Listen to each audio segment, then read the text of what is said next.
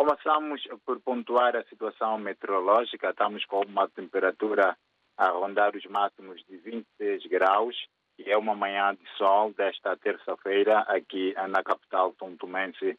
A dizer que a atualidade vai ser marcada, sobretudo após os festejos do Natal.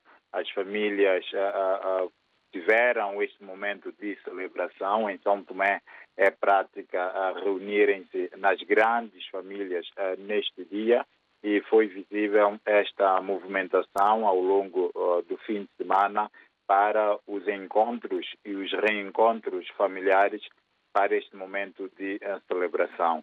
Ontem, entretanto, foi, digamos, o prolongamento do feriado Portanto, muitas famílias ainda continuaram reunidas na continuidade destas celebrações, mas hoje já é dia de trabalho e é visível também logo pela manhã estas movimentações, cada um para os seus setores de serviço.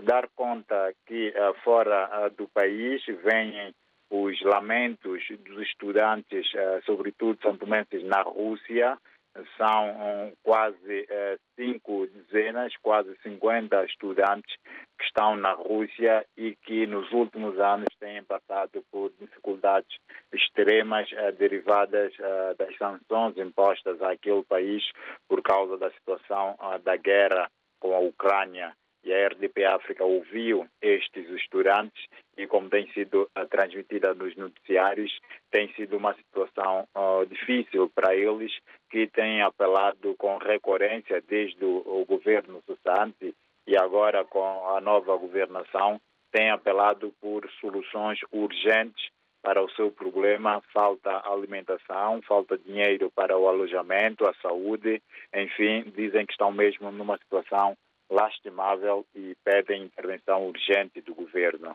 Entretanto, para esta semana está prevista uma conferência de imprensa da ministra da Educação, onde eh, naturalmente espera-se que se possa dar esclarecimentos e eh, respostas a estas solicitações, sobretudo dos bolseiros na Rússia.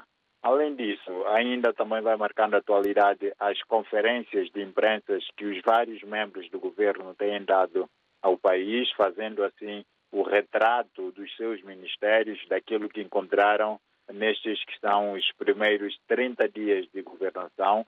O diagnóstico tem sido bastante negativo por parte eh, dos novos governantes, o que tem também merecido respostas de alguns uh, dos responsáveis da anterior governação. Aliás, o próprio ex-primeiro-ministro Jorge Bom Jesus, numa conferência de imprensa, também veio refutar muitas acusações e diagnósticos negativos feitos uh, pelos uh, atuais governantes.